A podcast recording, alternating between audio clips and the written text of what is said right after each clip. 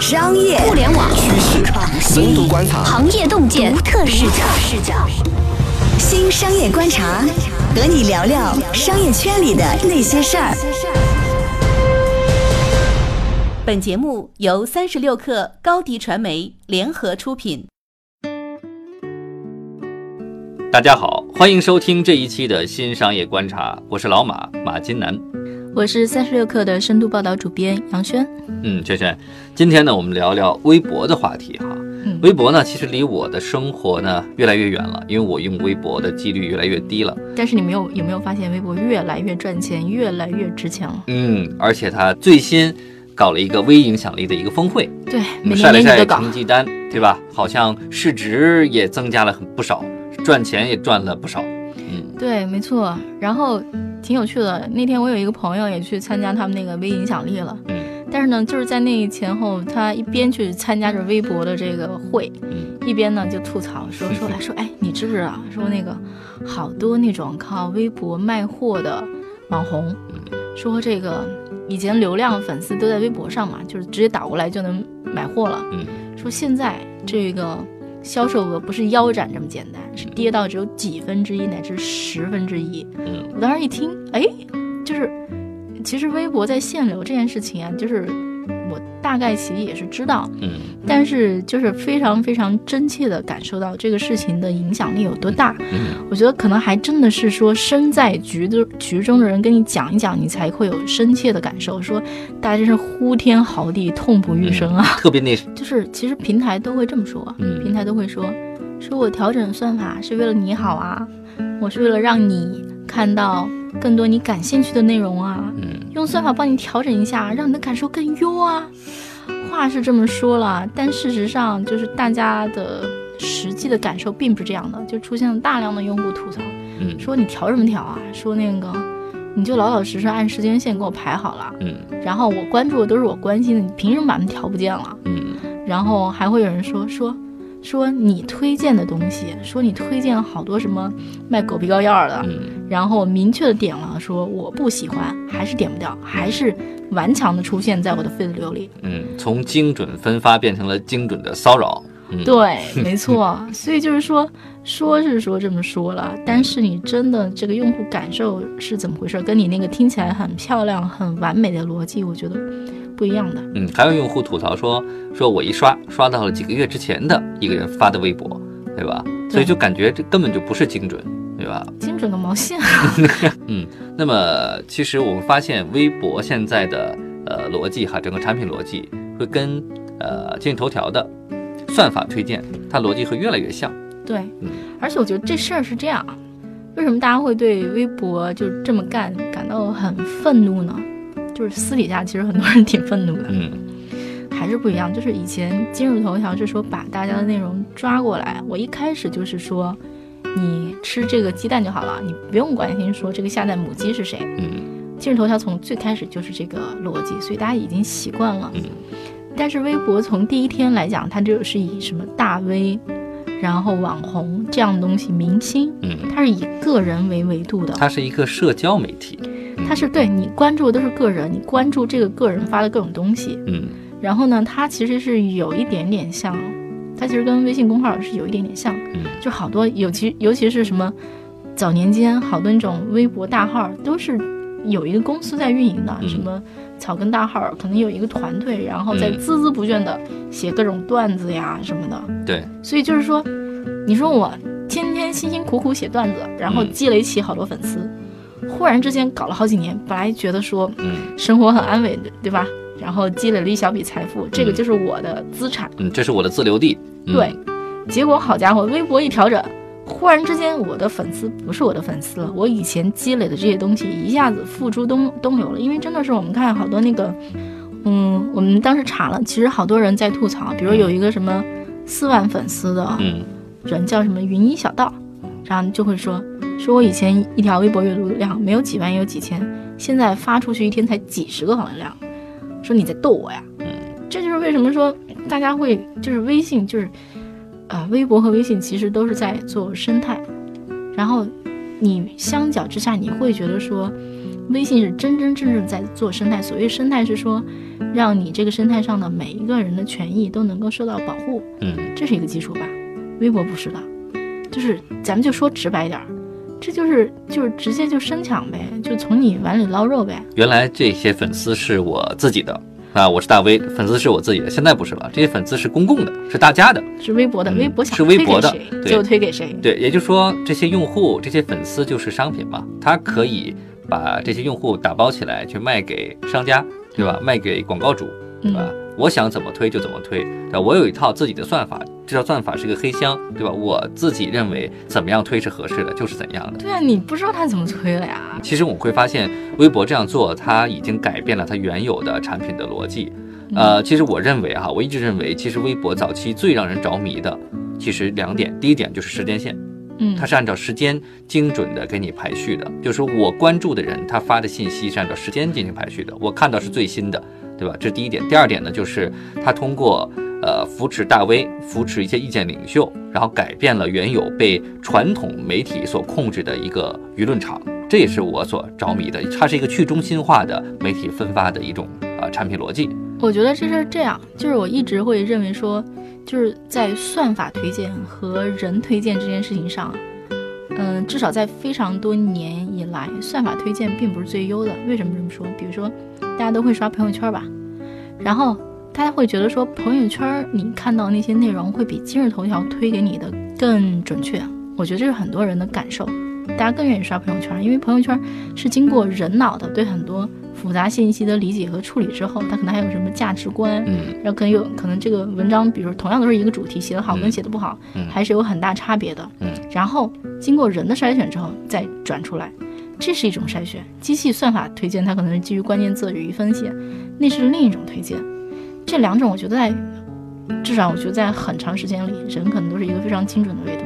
嗯但微博最开始是以人为这个维度的，嗯那现在把从以人为度为为那个最基本的维度，改成了向更多向今日头条靠拢。嗯当然，今日头条的方模式当然好啦，就是费得流嘛，想怎么改怎么改，我一手掌握。嗯那我挣钱肯定最方便。但是实话讲，对于这个生态上的人来讲，这就是你以前把我养起来了，养肥了，现在来宰我了。其实这里边还隐含着另一层面的东西，那就是说从产品逻辑上，呃，信息的算法推荐，我们先不说孰优孰劣哈，先从逻辑上来说，信息用算法去推荐，这逻辑是成立的，是 OK 的。嗯但是呢，呃，个性化的这种社交媒体的信息用算法推是有点问题的。为什么呢？是因为呃，我们看到呃，微博上的很多内容，它是是和呃生活直接相关的，而它不是个资讯。对它不是新闻，它不是资讯，它是很多可能是个人的一些突发的一些感想啊，我的一些生活的一些状态呀、对我可能买了一件新的衣服啊，然后我可能秀了一张照片呐、对吧？我可能晒了晒女朋友啊，都有可能。所以它是一个非常非常个性化的生活化的一种表达，它不是新闻资讯。因此说，在这种情况下，呃，你用算法去推荐，它很可能就会呃形成一种呃新的鸿沟，让接收到信息的用户感觉到这信息跟我无关，因为毕竟这个信息它是要匹配人才能成立的。对，没错。嗯而且我感觉啊，其实这非常像，就是我之前当了非常多年记者，然后我写了很多很多的公司报道，然后我唯一有一篇被毙掉的稿子，我现在还记得，写的是世纪佳缘。嗯为什么呢？并不是说我写的不够清楚或者写的不够好，而是我记得当时的主编看了我那篇稿子说，说这家公司的商业模式我不喜欢。嗯什么意思呢？就是说它是以阻断，就是一个信息的两方。拿信息不对称赚钱。对，就是说你如果想给想给另一个人发信，嗯，那你得买我的会员，你得给我交钱，你才能发过去。它是邮票隔，好像叫是吧？嗯反正你就是阻隔了信息，嗯然后我中间得收一道钱，你才能过去。嗯这就像微博现在就是他们好像是这样，就是你如果现在要获得更多的粉丝，你得去他的那个粉丝通，你得给他投钱。嗯他其实就是阻断了一个正常的信息流通，嗯中间隔了一道，嗯然后此山是我开，此路是我栽，想要从此过，留下买路财。嗯他就是干了一个这么一个事儿，他其实是说，就是干了一个，我就说难听点吧，其实就是一个强调的事情。嗯，当然也不能完全说这么说啊，因为微博的确还是这个平台的确还是人家的，但是嗯我觉得从道只是什么呢？道义上讲，让人感到非常不舒服，其实就是吃相，吃相难看了点儿。相当难看。呃，还有就是我们看到很多明星在发微博哈，发微博，因为发的很多也是广告嘛，呃、他会他是赚钱的，但是都要通过他的这个应该是粉丝通吧这个工具，呃呃，我忘了是微任务还是哪个，其实是两套赚钱的系统。第一套是什么？是说你发了这个广告的这个微博，呃我要收一笔钱，嗯然后收完钱之后呢，你还要再买一次粉丝通的工具，嗯，再收一次钱，因为你如果不买的话，你这条微博广告的微博是不会被很多人看见的，是被隐甚至是被隐藏的。对，就以前就收一袋钱，现在要收两袋对钱。，而且你会发现还有一点特别有意思的是什么呢？就是，呃，每个人嗯的粉丝通价格还不一样。哦，对，这个这个就是比方说，呃，最火的明星 A 明星，嗯，那么呃，随着他的呃影响力的这个增长，然后他的粉丝量的增长，他和别人买粉丝通价格还是不一样。就你买他的粉丝的头条的价格和买 B 明星的是不一样的，嗯，对吧？这个这个是很有意思的，它是一个呃隐藏在后面的一一一个一个非常呃可能是一个暴利的赚钱机器。对，马老师一听就懂行啊。不，这个我们回去可以再去研究一下，非常有意思。对，它是实时的根据这个明星的影响力，以及他的粉丝数，以及他的综合的呃粉丝活跃度，以及他账号的活跃度来进行评估的。对，嗯，它背后可能也有一套非常严密的算法在支撑。哎，现在我觉得基本上可以预测啊，微博下一届的财报应该很好看吧？嗯，非常的靓丽，非常漂亮。嗯，但是我觉得有一点啊，他这么干，我觉得短期内来讲是没有问题了，财报的确是会很好看。长期内，长期来讲，它它它会是一个说能持久的生意。这一我的个人判断，它一定是一个涸泽而渔，然后这个饮鸩止渴的一种行为。那么，因为它本身来讲是把整个生态进行破坏掉了嗯啊，因为这生态里面生态里面参与的环节有有有这么几环哈。第一个是用户，对用户体验不爽了。对对吧？大 V 的体验也不爽了，因为什么？因为很多我的内容被用户看不见了嘛，我的浏览量在降低嘛，但说到？这个啊，嗯就是我觉得微博还是挺精明的。对说到大 V，嗯他们好像是说他们在区别对待，嗯。看人下菜碟儿。嗯。我们去问过那个就是头部的网红，嗯。然后人家跟我们说，就是真的是排名第一、第二的，嗯。就头几名那个网红，人家跟我们说，说其实我们受到的影响相对小，嗯。因为在我们这种头部的，在微博那儿是被特别照顾的。嗯，说真正受到影响的是那种中部、腰部的网红，腰部的，嗯。就是有你没你没你也没什么特大了不起的，嗯。就头部就是你动一动，我一生气，你可能还有一点儿嗯。对对微博的影响力，或者有一点儿那种去讨价还价的这个余地，你至少是有一点点权利在嗯但是中部的，那你你要么你交钱，要么你你你就你就你就那样。嗯。我觉得他他微博就是看人下菜碟儿，然后觉得你弱就欺负你，大概是这样吧。嗯，还有就是我觉得我看到了一点是，呃，可悲的一点哈，就是呃，中国的互联网的企业呢，有时候缺乏什么？缺乏道路自信。你看，微博在越来越像头条，头条呢也在越来越像微博，嗯，对吧？他们两个在逐渐的在道路上在开始融合。对，但是我觉得微博越来越像头条，其实是看上了人家那个挣钱的能力，嗯然后头条越来越看重微博，我觉得他是看中了说社交这种模式本身具有的这个竞争壁垒。嗯。